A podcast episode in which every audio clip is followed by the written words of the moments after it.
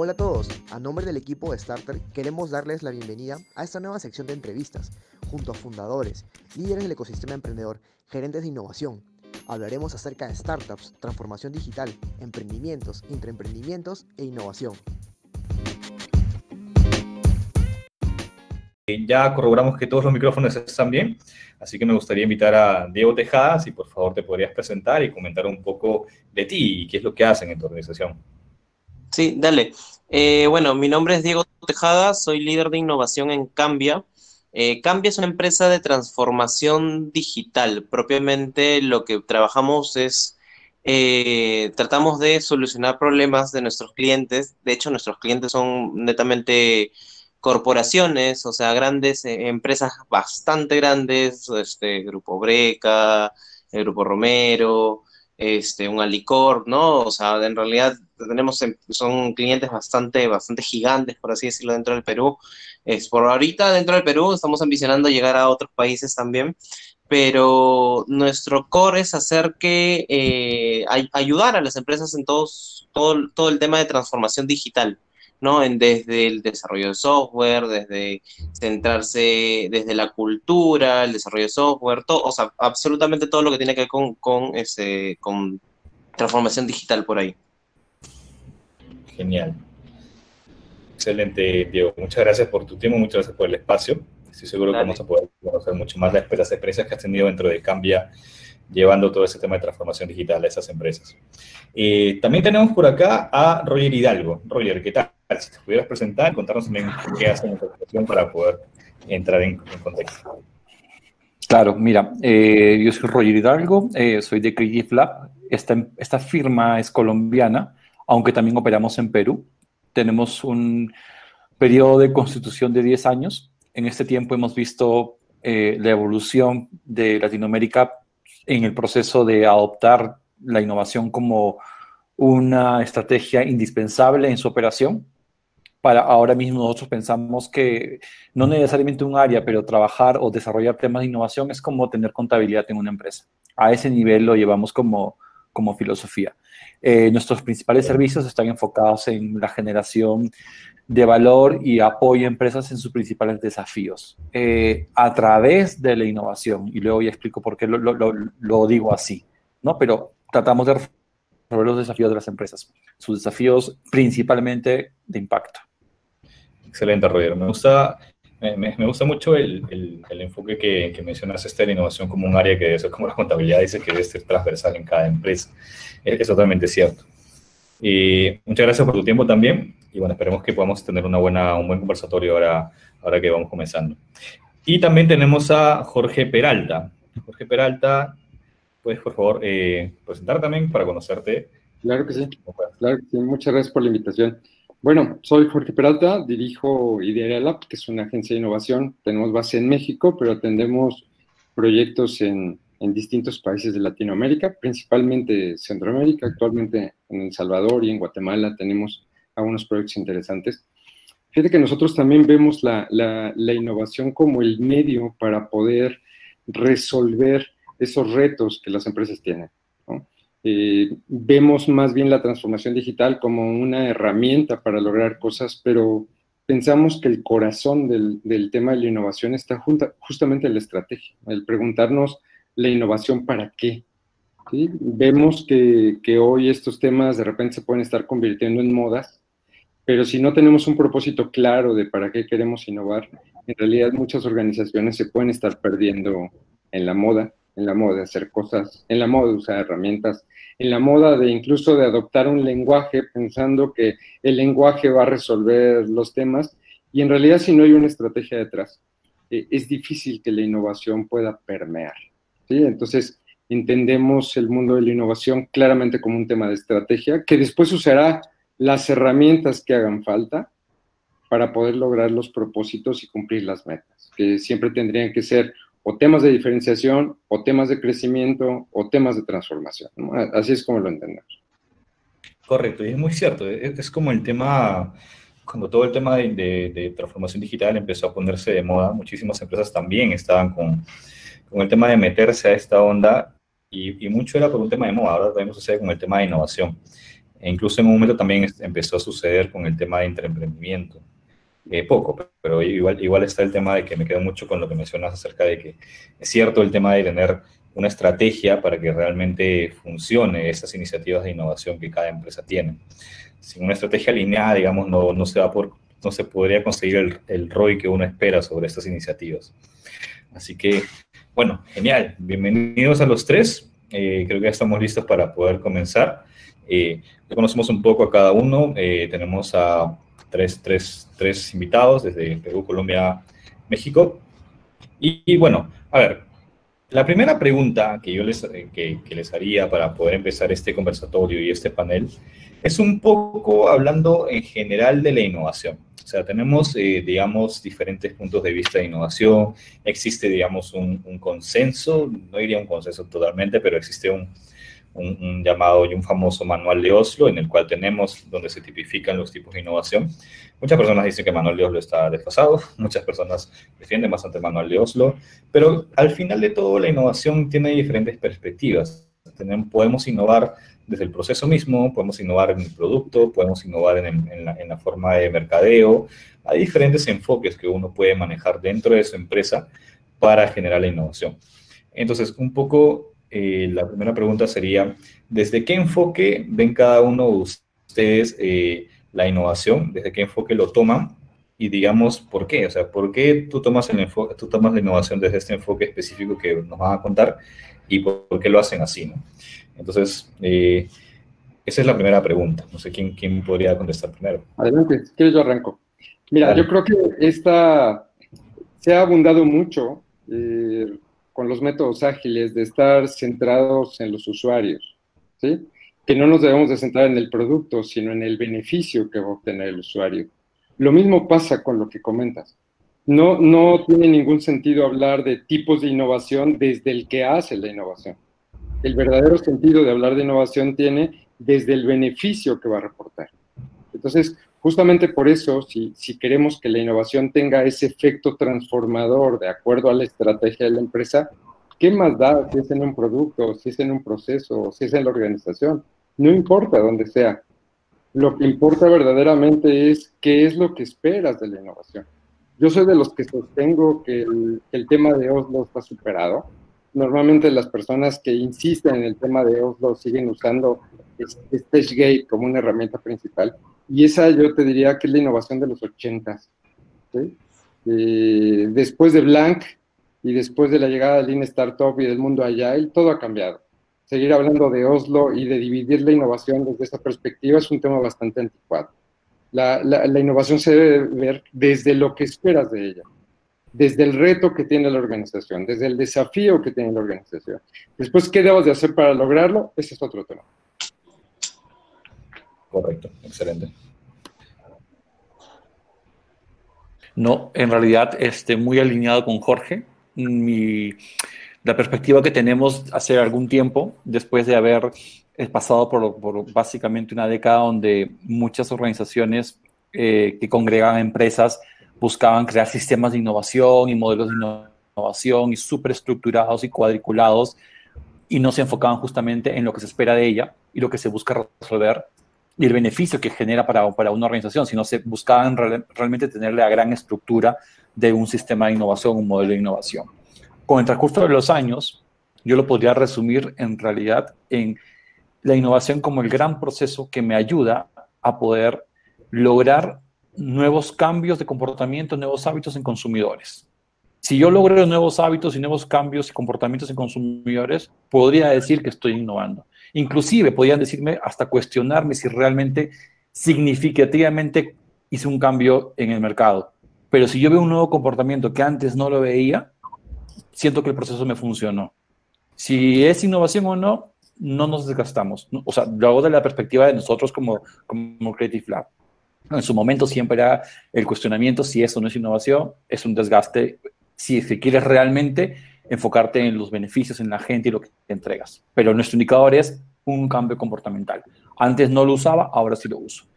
Un ejemplo, normalmente en los últimos años venimos trabajando temas de innovación pública. El sector público sabemos que tiene sus comportamientos y sus desafíos completamente distintos a veces a un mercado, ¿no? A un cliente, a un consumidor. Tú no puedes como ciudadano decidir no usar ese servicio público porque no me gusta y me voy a otro servicio público. No puedes cambiarlo. Tienes que usar ese servicio sí o sí. Tienes una regulación gubernamental.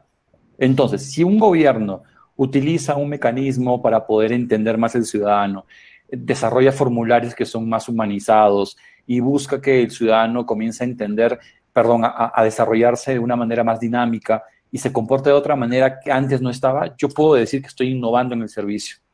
Inclusive de, un formulario nuevo. ¿ah? hablo de un formulario de repente hasta digital, pero antes no lo usaba, antes era un desastre, no había una buena comunicación, listo. Innové en el, en el servicio que estoy entregando. Y no me afano si pensar en o no es una innovación a profundidad, ¿no? O por lo menos no es el campo que está más relacionado al mundo de la investigación. Pero ese es nuestro punto de vista al final das el enfoque de, la adaptación y el comportamiento que puedas cambiar con esas iniciativas que generas.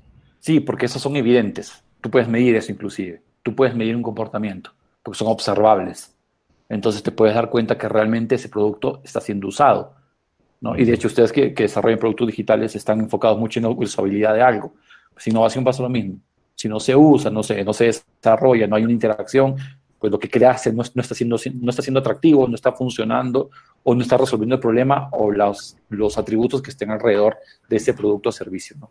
Correcto, porque al final, eh, claro, o sea, puede suceder mucho de que una empresa invierta en diferentes iniciativas, pero si no llega a adaptarse el uso de estas iniciativas, eh, ya sea desde un formulario como mencionas, en realidad no hay tanto un tema de, de haber hecho un buen impacto con esta innovación.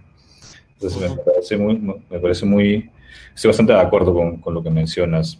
Eh, tú, por ejemplo, Diego, ¿qué nos puedes comentar acerca del enfoque o cómo ven el tema de la innovación dentro de, de Cambia? Eh, a ver, en Cambia, en realidad ahorita estamos en una fase bastante graciosa, en realidad yo lo diría porque estamos adoptando mucho los temas de transformación digital justamente para apoyar a otras empresas a transformarse. Eh, uh -huh. En ese sentido, yo particularmente, y de, creo que como desde, desde, el punto de vista de, del área de transformación digital, lo que hemos este, apelado mucho es hacia las personas, o sea, hacia el mindset, hacia lo que, a la forma de pensar de la gente.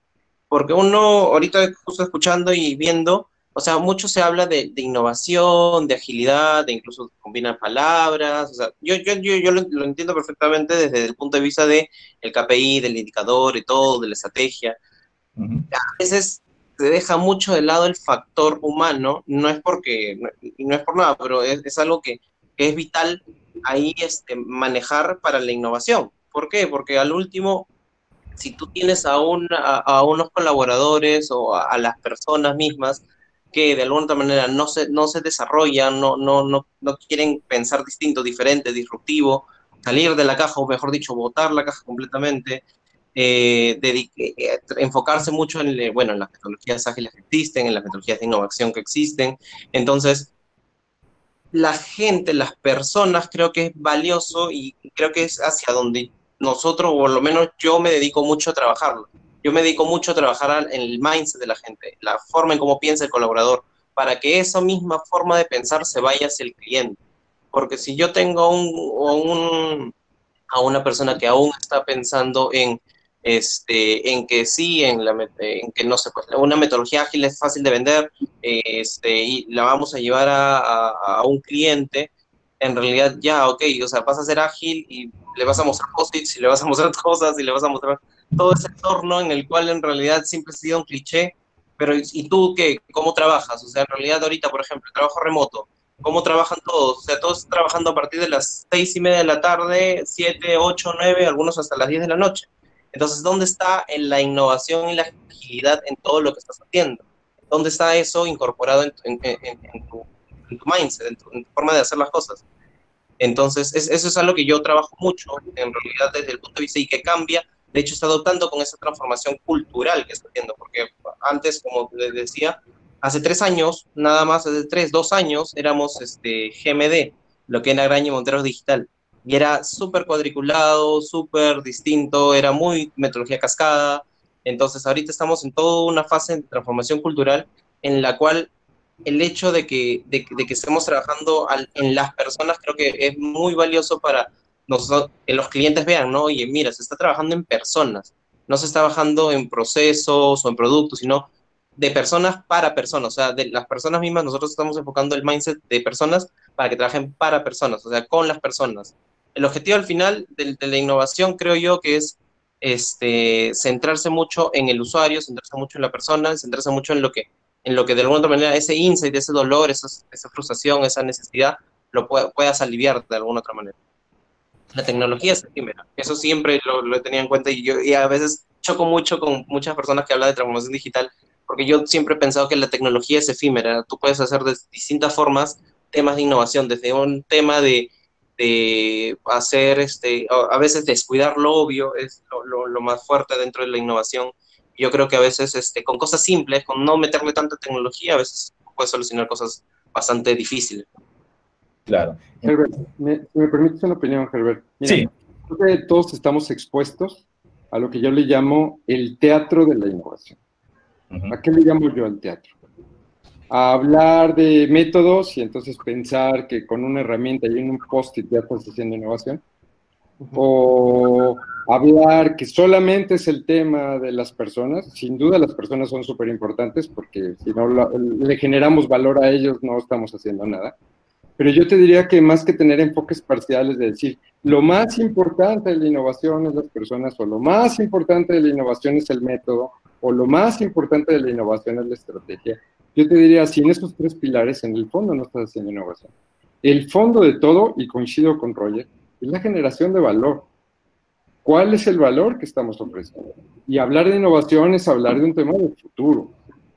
Para nosotros innovar es poner el futuro en la agenda presente. ¿Qué quiero lograr en adelante? Y para hacer cualquier cosa que genere valor, necesito necesariamente las tres necesito una estrategia para ver hacia dónde voy a ir, necesito una praxis donde requiero métodos, donde requiero tecnología, donde requiero muchas cosas para hacerla, porque yo puedo, tengo, puedo tener un mindset espectacular. Si no tengo una estrategia y no tengo una praxis de proyectos, no llego a ningún lado. Y la felicidad se me va a acabar pronto. Y, si, y si tengo una grandiosa estrategia, pero no tengo el mindset y no tengo la praxis, pues tampoco tengo las herramientas para llegar. O podría ser un experto en método, pero si no tengo la estrategia y no tengo la cultura, es como tener un auto sin, combustible. Siempre necesito las tres y siempre están conectadas con el valor. A mí me parece un poco, eh, realmente lo siento una discusión falsa, el decir, esto es más importante que lo otro, o esto es más importante que esto. Si no tienes esos tres pilares, no tienes un modelo de innovación y no vas a ningún lado estrategia, praxis, cultura. Si no tengo esas tres, no voy a ningún lado. Y todas están orientadas a la generación de valor. Si no hay valor, no hay innovación. Sí, ahí está el equilibrio, ¿no? Y eh, para adicionar en esta pregunta también, cuando hablas de estrategia y el tema de innovación, va a depender mucho de la organización a dónde quiere llegar con esta innovación. Si la organización es más arriesgada y dice, yo quiero capturar conocimiento e invierto en tener conocimiento, pues échele, vamos a aprender y experimentar y, toda la cultura de experimentación. Pero definitivamente uno como empresario eh, le da miedo arriesgar tiempo y recursos. Eh, pones a desarrollar un nuevo servicio y quieres innovar en tu servicio de logístico y comienzas a centrarte en el ser humano y a pensar en el logístico y su mundo logístico, obtendrás resultados del logístico y su entorno, más empáticos y más, más, más chéveres, pero, pero no te arriesgaste a ver de repente una especulación de futuro de otras tendencias, otras industrias que puedan introducirse, o como la industria de textil la mezcla con la industria logística, no sé, ahí comienzas a, desarrollar posibilidades nuevas, pero cuando la empresa en su estrategia decide tener nuevos conocimientos y nuevos riesgos, ¿no? asociarse a, autopistas mucho más complejas de, de, trabajar. Y eso ya depende mucho de la estrategia y de la organización, ¿no? Claro, que están esos tres eh, pilares que, se mencionan, que es el, método, eh, la cultura y la estrategia. Al final esa estrategia es la que nos va a llevar a poder realmente generar esta innovación. Y eh, bueno, entonces Diego mencionaba este enfoque en las personas, en la cultura. Roger mencionaba este enfoque sobre medir los resultados o el impacto de la usabilidad sobre la innovación y Jorge nos menciona el tema de la estrategia y bueno, esos tres pilares que dan ese equilibrio a la generación de innovación. No sé, Diego, ¿tú quizás quieres agregar, algo sobre este punto? Eh, bueno, este, sí, me parece bastante válido esto de, la estrategia y, de hecho del negocio sobre todo. O sea, yo sí creo que el, pilar, o sea, uno no se mueve sin el otro y el otro no se mueve sin el otro. O sea, eso, eso sí lo, tenemos bien claro. Y, y, bacán porque si te das cuenta, bueno, creo que desde mi punto de vista, porque Claro, o sea, yo me dedico mucho al tema del, mindset porque justamente, bueno, desde mi carrera, desde la psicología, desde meterme el mundo de la tecnología es, totalmente distinto y es totalmente alineado hacia esa parte de la cultura, de la transformación digital o de la transformación, bueno, propiamente la transformación cultural. Entonces, creo yo que, que, alineado mucho a la estrategia y alineado mucho al, al, a la praxis, ¿no? A, lo que, a las metodologías como tal, que bien hay varias metodologías, hay varias formas de hacer los temas de innovación, pero creo que es que, que, sin, sin, encontrar esa, ¿cómo decirlo? Sin encontrar, es, sin, tener esos tres, esos tres puntos de equilibrio, no podemos hablar de temas de innovación dentro de, una empresa como tal. Correcto, excelente. Entonces, tenemos claro ya, digamos, los, los enfoques que tiene cada, cada uno, que al final como mencionan, en realidad eh, no, es, no, es, que haya un enfoque específico, no es que haya una innovación en ciertas cosas, pero como mencionaron, es un tema de tener los tres pilares conjuntos para poder lograr lo que realmente es innovación. Y un poco llevando esto en base a la experiencia que han tenido en empresas, implementando, eh, no sé, culturas, implementando o generando innovación dentro de las empresas o en procesos de transformación, de transformación digital dentro de las empresas. Yo imagino que en muchos casos han estado en, en, pleno proceso en estos últimos meses y ha sucedido todo ese tema de la pandemia, todo el tema de la pandemia, todo el tema de la cuarentena, del trabajo remoto, de, de la aceleración de la digitalización. Entonces, ¿cuáles han sido sus mayores retos estos cuatro meses, o sea, de lo que han estado implementando con algunos clientes y ha pasado todo este cambio, ¿cuáles han sido sus mayores retos que más les ha eh, chocado y cómo los han abordado? ¿Cómo les ha cambiado esta, esta situación de la pandemia?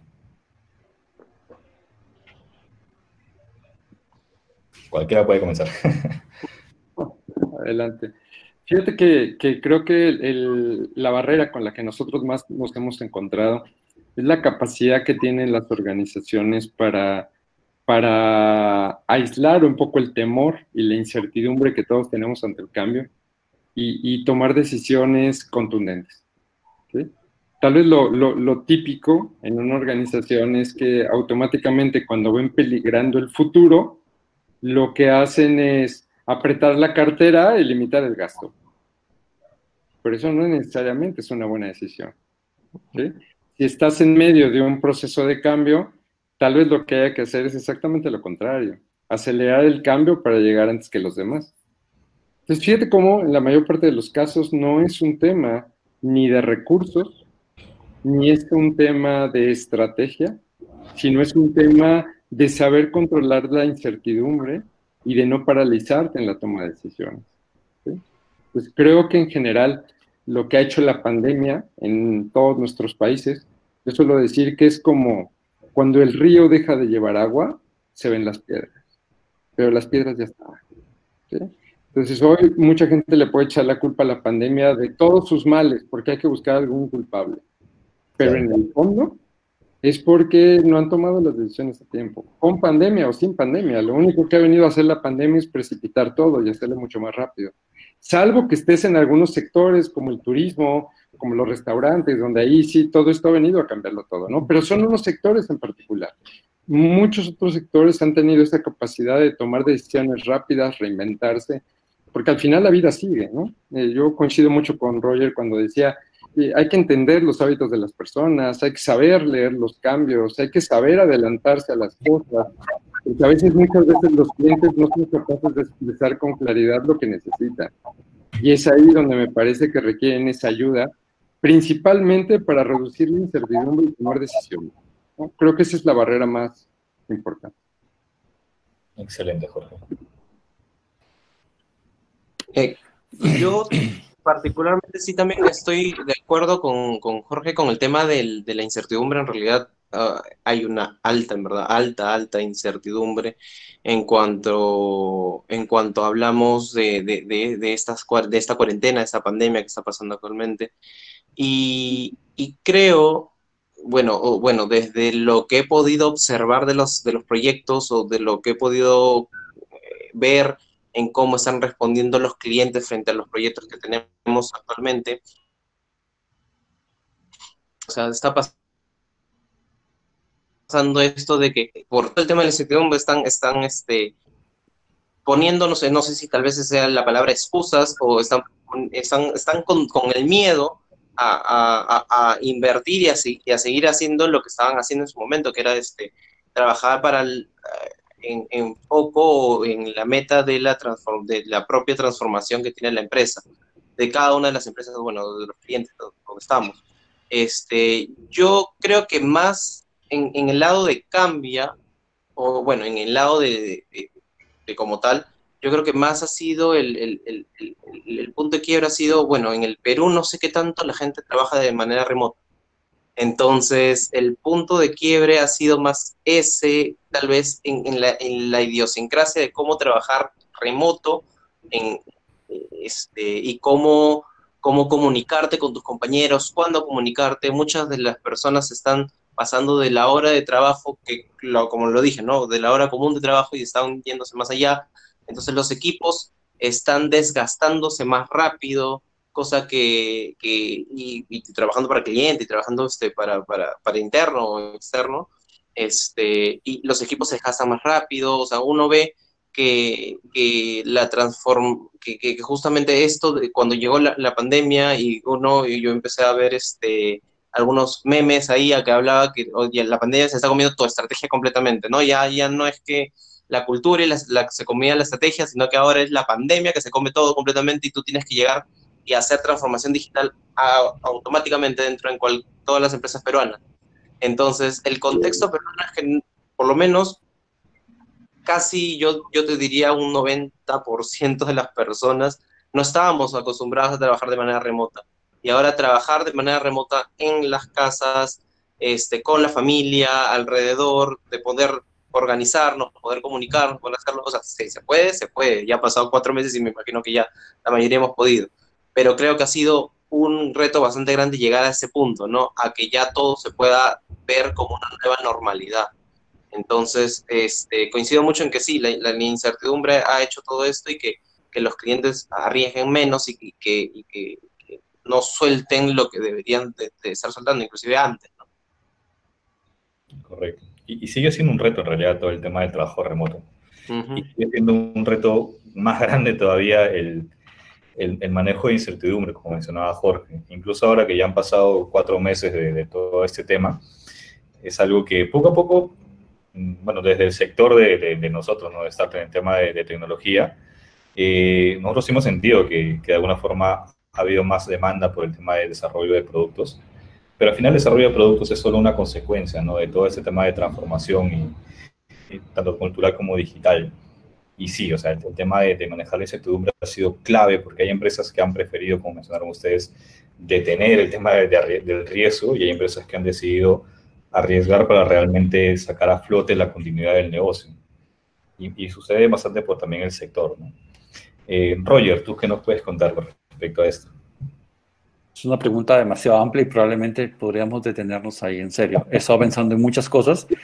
Primero, eh, primero hemos pasado a tratar de forzar un entorno actual remoto como un entorno sincrónico de trabajo, ¿no? O sea, como si fuera lo mismo, ¿no? Oye, todos se conectan a la misma hora, todos tenemos que estar al mismo, al mismo tiempo, tenemos que saber qué está sucediendo en el mismo instante de todas las personas de una organización. Y realmente no es así. En un hogar, pues hay familias que tienen hijos, familias que tienen otras responsabilidades, otras formas de acomodarse en el día a día, y esa cultura sincrónica de trabajar bajo productos ha sido el gran desafío. No, no, no dio de, de, mi organización porque nosotros hemos venido trabajando hace un tiempo en un, en un enfoque muy por resultados, eh, donde hemos eliminado los contratos por horas y todo, todo este tema, que ha sido una transformación como de un año entero en realidad. Pero sí los clientes, ¿no? Sí los clientes. Entonces, eh, esta, esta preocupación de, del tiempo siempre sincrónico para hacer las cosas. pero conforme ha pasado el tiempo nos hemos estado amoldando, ¿no? Pero lo segundo tiene que ver ya con la intervención. Nosotros tenemos una incubadora con, con el BIT en, en Perú y, y, Colombia y tenemos unos proyectos eh, enfocados en innovación social. ¿no? Entonces tú dices, bueno, Banco Interamericano de Desarrollo, yo puedo operar completamente virtual, puedo hacer los talleres, puedo generar toda la experiencia virtual, pero mi emprendedor al que estoy ayudándole es un emprendimiento naranja, cultural. No, yo puedo generar toda la facilidad para que él siga empoderándose, trabajando el tema de su modelo de negocio, sacar su producto mínimo viable, tratar pero él, es un laboratorio cultural, creativo, en barrios altos, o sea, que no puede ni operar ni, ni intervenir. Entonces, ese es el segundo gran desafío, que tú puedes intervenir, pero hay modelos que no pueden operar de la misma manera. Y por coincidencia, eh, hemos comenzado a trabajar con, con, una organización del gobierno aquí en Colombia que atiende a todas las empresas. Es como las cámaras de comercio en Colombia funcionan como un regulador de empresas. Es obligatorio que toda empresa en una cámara de comercio y tú te registras en una cámara, a diferencia en Perú que tienes SUNAR. ¿no? Lo chévere es que SUNAR Perdón, lo chévere es que la Cámara de Comercio entiende de negocios y fortalece empresas. SUNAR no entiende de negocios ni fortalece empresas. Solo te registras ahí porque, porque es publicidad registral. Pero alguien la pensó y dijo, no, las cámaras es un gremio empresarial, agregamos aquí. Entonces ellos están súper preocupados porque tienen su línea de servicios y que entregan a empresas que están en el proceso de, en, este, en, este, momento, ¿no? hemos comenzado a hacer un mapa de experiencia de la reactivación económica, por así decirlo, ¿no? Para entender bien comportamientos empresariales, primero, de la incertidumbre y el no saber qué va a pasar, a un tema de conciencia y asumir para pasar después a una fase de adaptación o de espera, algunos que están esperando, otros de mantenimiento y otros de reinvención. Y en cada una de ellas la estrategia de intervenir va a ser completamente diferente. En una requiere acceso financiero inmediato, otras requieren esperar a que esto pase porque tiene flujo, otras requieren reinventarse porque realmente lo, que sucede a nivel de turismo no le permite generar nuevos entornos económicos. Entonces, ese ha sido el gran desafío que la forma como lo hemos abordado es tener esta, esta ruta de experiencia con la que Colombia también va a trabajar. Atender las empresas ya no segmentarlas ni por sectores, sino por el momento que viven y el tipo de de, capacidad que va a tener. Si se va a reinventar, si va a esperar, si va a mantenerse o va a morir, ¿no? Que muchas empresas están muriendo, entonces eh, algo hay que hacer con las que están muriendo. Entonces, mucho de, enfocarse a cada tipo de momento que vive una empresa es el gran desafío. Es el gran desafío porque entender y leer eso va a hacer que eh, una ruta de innovación pueda ayudar a una empresa a lograr ese desafío, ¿no? Ah, eh, hablando de empresas que tienen la capacidad de hacerlo y no otros por subsistencia que definitivamente es otro, otra historia, ¿no? Otra historia que la innovación puede ayudar, definitivamente sí, pero del lado del gobierno, del lado de gremios, no del lado de la misma empresa por subsistencia. Y Roger, de esos segmentos que mencionas, eh, ¿en cuáles has tenido más retos trabajando ahora en esos meses? ¿Segmentos o momentos? Eh, bueno, los, los, segmentos que tienes por segmentos, Claro, a ver, eh, tenemos un, un, enfoque muy grande de emprendimiento por subsistencia, ¿no? Yo sé que estamos hablando acá de innovación, pero igual el emprendimiento se utiliza métodos de innovación porque busca generar valor, resolver problemas. Y muchos de ellos son emprendimientos culturales, los que le llamamos naranja. Y todos esos, realmente, gran parte de ellos han venido simplemente abajo todo el tema de, la industria cultural y creativa. Pero eh, en Colombia eh, comenzaron a regular la industria naranja y colocaron allí también todo el entorno digital. Y eso ha sido lo que ha potenciado. Entonces ha hecho un balance. Eh, y, ese entorno digital que está también en naranja ah, está teniendo muchísima intervención y muchísimo trabajo ahora mismo, ¿no? Pero ese es el sector con, con, que últimamente hemos trabajado y em, el de lácteos. Ahora mismo tenemos una ruta de innovación en lácteos, tenemos que generar productos nuevos y diferenciados.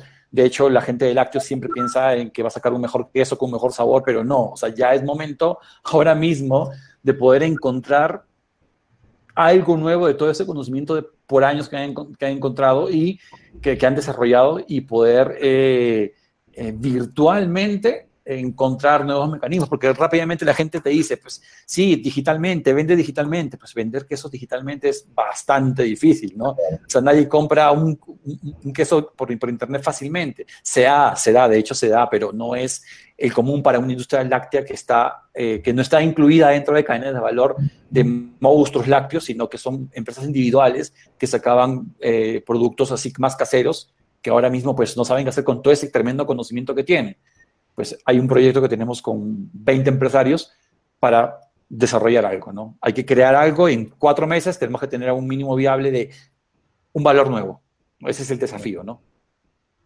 Claro, me gusta el lácteos. Interesante, ¿no? No, no, no me había puesto a pensar en esta... Hay industrias que tú no, no, no, ni te imaginas, o sea, simplemente dices, bueno, digital, vende digital, tienes plataformas, tienes Mercado Libre que es súper bueno ahora, que, que, tiene, hasta puedes personalizar tu marca y todo esto. Ya, vendo quesos. No puedes, o sea, no es el camino. Necesitas de algo más. Y para eso creemos en el proceso, el proceso de la innovación. Creemos mucho en eso. Yo sé que algo va a salir. O sea, si nos juntamos en cuatro meses, les cuento que algo salió. Y, yo siempre he creído en el proceso. O sea, cada vez que al comienzo hay un desafío, uno se pone medio nervioso. ¿Y qué hacemos con esta industria? ¿Qué hacemos con este mercado complejo? Cree en el proceso, ¿no? Hace investigación, desarrolla, hablaremos de eso más adelante, me imagino, pero creemos en el proceso y algo va a salir y articulado a los tres, a los tres este, pilares que hemos mencionado hace un rato, ¿no? Excelente. Jorge, y en, tu caso, ¿qué industrias has visto que, les ha golpeado más? Mencionaste una que era el turismo. Eh, se acaba de mencionar también el tema de los lácteos, que, por ejemplo no, no, no, me había puesto a, virar en ese sentido, pero ¿tú qué industria has visto que también ha sufrido bastante con ese tema eh, de, de la... Yo creo que todas las industrias que fundamentaban su propuesta de valor en la experiencia, en la experiencia presencial, son empresas que están pasando dificultades. ¿sí? Hoy me parece que tener un buen producto a un precio competitivo puede matar cualquier experiencia. Entonces eso lleva, yo te diría, a, replantear las propuestas de valor. Entonces yo, yo un poco invitaría a todos a no pensar en los sectores como piensan los economistas los economistas piensan en un sector diciendo, este sector se va a comportar de esta manera, porque los economistas piensan en promedios. Cuando hablamos de que un PIB de un país crece a 1% es porque algunas regiones crecieron al 5 y otras a menos 3. Es decir, cuando hablamos de innovación no podemos estar hablando desde un sector, sino hablamos desde la empresa en particular. Porque cada empresa tiene su estrategia, cada empresa tiene su propuesta de valor. Nosotros tenemos varios proyectos simultáneos, todos de industrias distintas, de tal manera que no pensamos en un sector, sino como alineado a lo que decía Roger, creemos en un método y creemos en un proceso de innovación. Y vamos echando mano de lo que va haciendo falta en función de estos tres pilares que te decía. Entonces, por decirte, en, El Salvador trabajamos con la empresa más grande productora de plásticos de Centroamérica, eh, que tiene plantas en Vietnam y en otros lugares. Con ellos estamos en un en un tema de desarrollo del producto porque están incursionando en nuevos mercados. Estaban en el mercado del retail y de los textiles y ahora se están migrando a un tema más relacionado con la salud. En Guatemala empezamos a trabajar con un banco, donde ahí el tema tiene mucho que ver con la, con la experiencia del usuario. En México trabajamos desde una productora de bloques de concreto hasta una productora de productos de nuez o de pecan, como dirían en, en Sudamérica, eh, una productora de acero que está en la ciudad de Guadalajara, hoy estoy de hecho acá, eh, una cadena de librerías, la cadena más, más importante de, de, librerías que hay acá en México, 45 sucursales que están buscando transformación. Entonces, como verás, no, cuando respetas un proceso, cuando respetas un, un proceso y un modelo de innovación, no te importa el sector. Todos los sectores requieren nuevo valor, todos los sectores requieren transformación todos los sectores sufren los cambios de hábitos de las personas. Y a partir de ahí construyes una estrategia, desarrollas una praxis adecuada dependiendo de lo que se plantee y trabajas con la cultura de las personas. Yo te diría, creo que no es conveniente, si lo estamos viendo desde el mundo de, de un emprendedor, desde el mundo de un empresario, querer ver la innovación como economista esa dejémoselas a los organismos multilaterales, a que hagan sus gráficas y sus cuentas. El mundo de la innovación tiene que ver con acción y no es de sectores, es de, es de las empresas en lo individual. Claro, de casos específicos, porque como mencioné, al final cada empresa se va a diferenciar con su propuesta. Sí, correcto. Puede que haya un sector, pero pueden haber segmentos totalmente distintos. Cuéntanos, Roger. No, no, totalmente. Estaba celebrando lo que decía Jorge. Acabo de comenzar la semana pasada, he cerrado un contrato con una empresa, con un laboratorio farmacéutico. Y en la rueda de, de evaluación de consultores, éramos tres finalistas, preguntaban, ¿cuál es tu experiencia en laboratorios? Y de hecho, nosotros habíamos trabajado con un laboratorio hace como cinco años, pero fue unos talleres de creatividad, no era nada profundo, ¿no? Eh, pues no, no la tengo. Justamente podría inclusive eso ser favorable. No voy a sesgar mi conocimiento, bueno, esa es parte de estrategia comercial, ¿no? Pero no voy a sesgar mi conocimiento eh, de no, del sector porque lo que busco justamente es mirar de otra manera lo, lo que tú estás mirando. Si de repente conozco demasiado de ese sector, no voy a mirarlo de esta manera porque ellos están buscando crear y entrar en nuevos mercados completamente diferentes. Ellos están arriesgando a vender dulces si es posible, o sea, lo que sea. Entonces requieren una mirada bastante distinta y diferenciada y, y no importa del sector. Entonces eso creo que funcionó un poco porque hicimos conexión con la empresa justamente diciendo, al contrario, no, no quiero saber mucho del sector porque no quiero eh, preocuparme por lo que estás viviendo ahora, sino entender cómo tus activos intangibles sirven para poder capturar nuevo valor en nuevos mercados. Y es entender de repente su operación, sus procesos, sus valores, lo que está dentro de la empresa, ¿no? De hecho, que voy a conocer del sector y me, me pongo a estudiar el sector, que es parte de cualquier proyecto. Siempre se estudia el sector, se estudia la empresa, se estudia el mercado como punto de partida de un proyecto, ¿no? Claro, a, veces suma mucho el tema de entrar como, como outsider del sector, ¿no? Como este marco lateral distinto. Y, y bueno, me parece muy interesante la, la, la, la, experiencia que comentas acerca de poder haber entrado con esta con ese sector de no, no tenías esta, experiencia 100%, pero que eso te suma, al contrario, te suma para poder ver más allá de lo que normalmente uno, yo por ejemplo, puedo estar trabajando, no sé, un proyecto digital sobre no sé, sobre temas de, de sobre temas de financiera, y te vas a, siempre vas a enfocarte en el proceso que ya conoces actualmente, y eso a veces te va a llevar a un mismo resultado, probablemente. En cambio, el tema de tener outsider, como, como tú mencionas, te puede sumar mucho a una perspectiva totalmente nueva. Diego, en tu caso, ¿nos puedes comentar, por ejemplo, alguna, algún caso, una empresa, más allá del sector, quizás alguna experiencia que hayan tenido en, estas, en estos últimos cuatro meses, en los cuales haya sido retador, por ejemplo? Eh, bueno, creo que una de las cosas que justo estábamos escuchando bastante era eh, que es más que todo, no sé, a ver, difícil eh, tratar de que, las, de, que los clientes puedan entender cómo nosotros, o sea, como, como empresa nos estamos adaptando a el trabajo remoto y estamos adaptándonos a todo esto. Entonces, yo no voy, no, no, no quiero ir tanto hacia, hacia el lado de eh, de, de, nuestros clientes, oye, qué, qué, qué inconvenientes les han tenido, pero sí es que eh, es más la, la gran demanda que ellos comenzaron a tener, o sea, esta, esta gran demanda, esta gran, esta gran, no sé si, si el gran seguimiento, el, el gran miedo por, oye, están trabajando, están haciendo las cosas, entonces era como que estar dedo con nosotros, o sea, se volvieron dedo con nosotros y eso, eso, eso, esto nos generó de alguna manera que nosotros también, o sea, que los líderes, que toda la gente de, de, proyectos, de alguna manera baje en cascada todo el tema de, oye, ya hay que, hay, tengo que hacerle seguimiento, tengo que hacerle seguimiento, tengo que hacerle seguimiento, y obviamente que ya eh, generaba otro, otro, otros este, síntomas distintos, ¿no? Que era el tema de estrés, el tema de, o sea, yo me estoy yendo para, para el mundo un poco de, de la demanda en cómo la cuarentena llegó al, al Perú y acá empezó este, a, a todos hacernos seguimiento y, y, nos, y nos volcó en una en ese momento. Pero la, este, lo, lo, bueno es que de alguna otra manera pudimos sobrellevarlo. Este, los gerentes de proyecto por lo menos se pudieron, tuvieron que, que, meter las manos ahí y estuvieron trabajando con eso. No he tenido un caso así, o sea, no, no he tenido, no he podido explorar tal vez un caso en el cual haya, me haya metido de fondo en, en, un proyecto propiamente de un sector o, o bueno, de, de, una empresa como tal. Pero como te digo, no, o sea, la mayoría de los líderes de otras empresas, como nosotros somos el tercero, entonces vienen a nosotros y nos, nos obviamente nos, nos, nos hacen mayor seguimiento de lo que nosotros pensábamos que nos iban a hacer.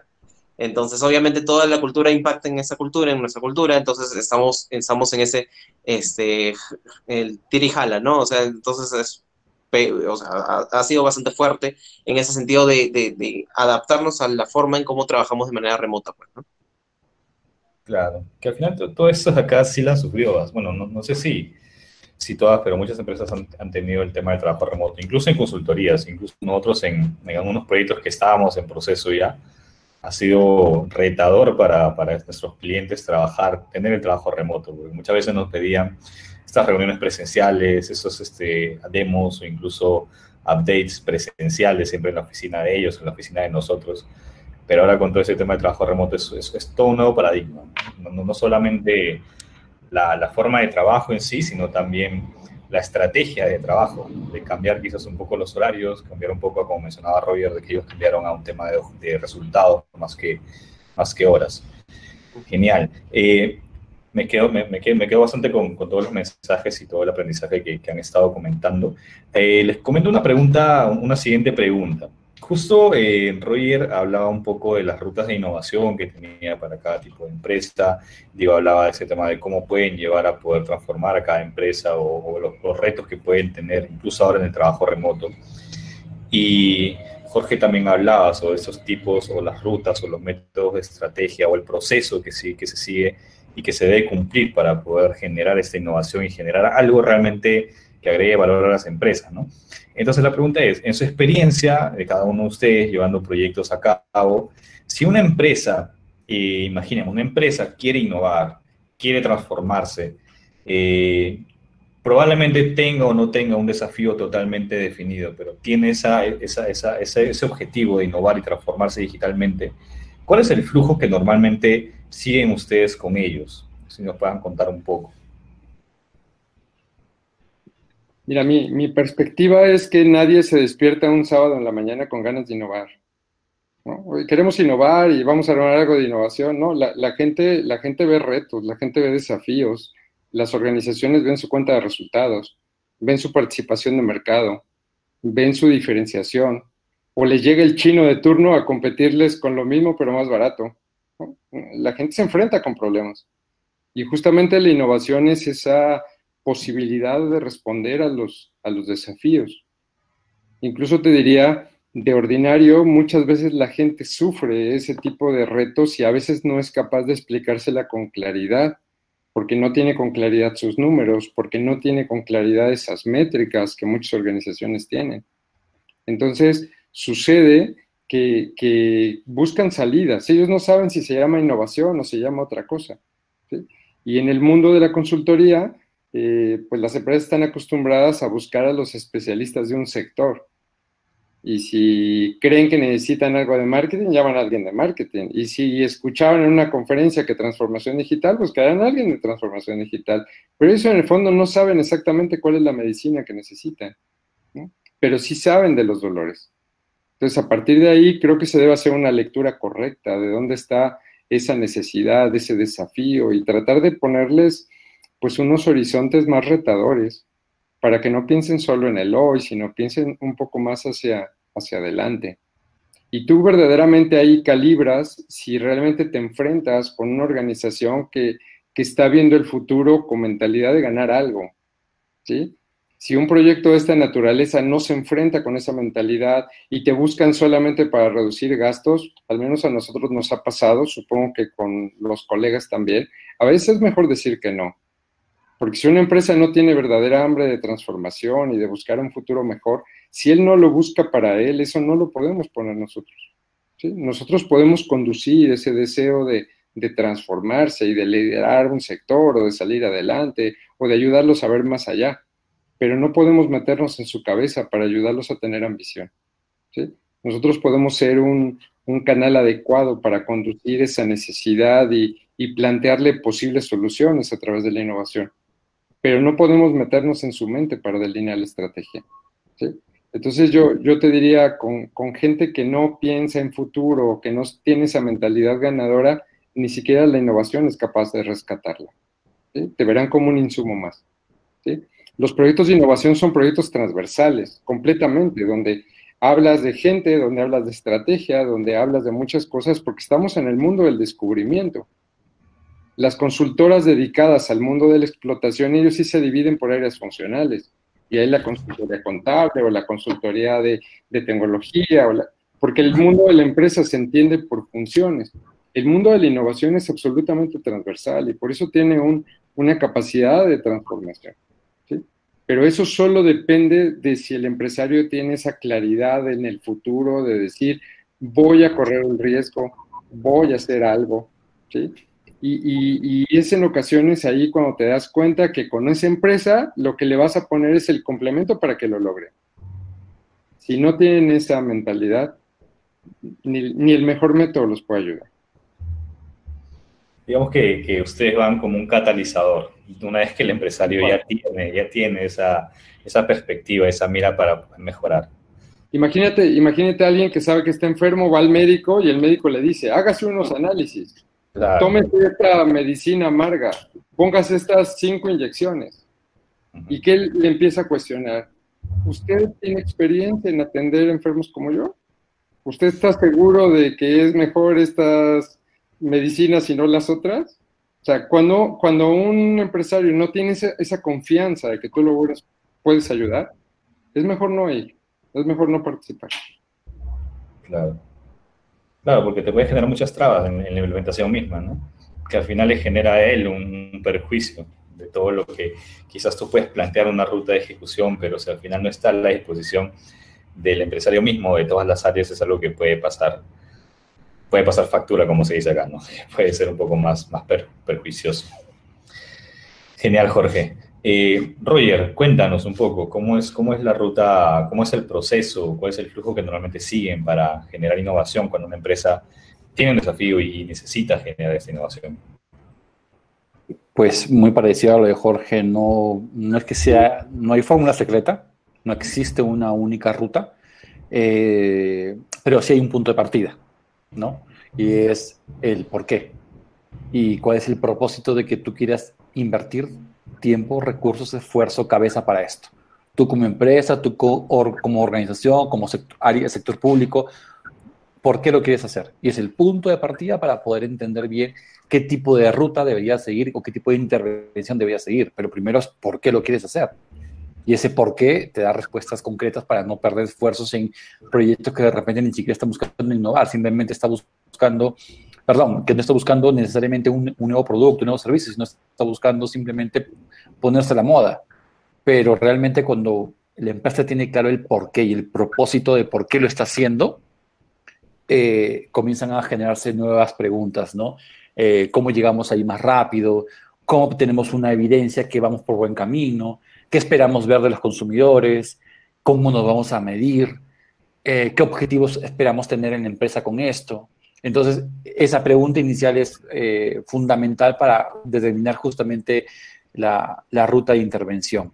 Hay, hay varias veces que, llegamos a, clientes eh, y te preguntan, y usan design thinking, ¿no? Y te lo preguntan como si fuera fundamental, ¿no?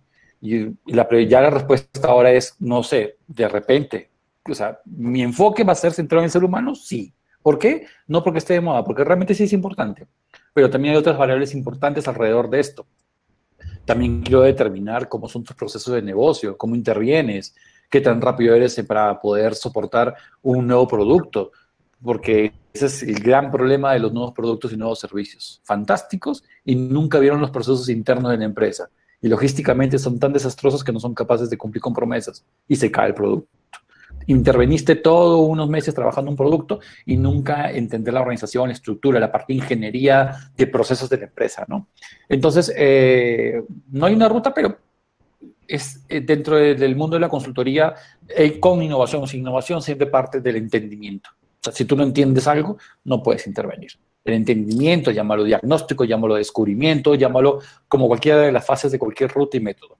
Y luego tienes que definir bien a dónde vas a ir y tener prioridades para luego comenzar a generar ya desarrollos. Aquí es donde ya comienzan a aparecer nuevas formas de trabajo, una cultura más experimental, un trabajo basado en productos, en prototipado, ¿no? las terminologías del mundo que son enormes, ya se puede decir de todo, pero esa es la ruta. Y si tú hablas hace 20 años a una firma Big Four, cómo trabajaba un proyecto, pues hacía un diagnóstico, hacía un producto, la diferencia es que se demoraba seis meses en el diagnóstico, se demoraba seis meses en el producto y la implementación probablemente no la entregaba. Nosotros en Mundo de la Innovación podemos entregar implementación. ¿Por qué? Porque la implementación es parte del diseño del producto en entorno real, controlado pero real. Entonces tu implementación se va a ver. Y esa es la gran diferencia del mundo de la consultoría de ahora en innovación y la anterior. Y por eso yo dije al comienzo que usamos la innovación como un medio, porque hacemos proyectos que no nos contratan por innovación, nos contratan para resolver un problema de una empresa. Y uso la innovación como un medio. Y funciona, es más, más eficiente, más rápido. El año pasado en Perú eh, nos dieron un manual de procesos más o menos de 500 hojas. Y me dijeron, una de las Big Four, de las cinco grandes consultoras, hizo este manual. Ahora quiero implementarlo. ¿Me puedes hacer un taller para que se implemente? Y yo digo, ¿cómo es posible que te hayan hecho este tremendo manual de procesos y no esté implementado? La gente no lo conoce, la gente no, no, no, no estuvo en la intervención para desarrollar los procesos, la gente no participó en, en, cuestionar los procesos ni mejorarlos. Se gastaron 12 meses en trabajar un manual de procesos donde solamente intervino algunos líderes de la empresa y nadie participó y ahora quieren implementarlos. O sea, tremendo desgaste. Le expliqué, una ruta basada en innovación te puede haber ayudado a que la gente construya y co-cree los procesos de su empresa, los cuestione, ponga sus indicadores, se rete a ella y mejore, y hagamos un prototipo de procesos y evaluemos si funciona realmente en entorno real. Y la historia hubiera sido distinta.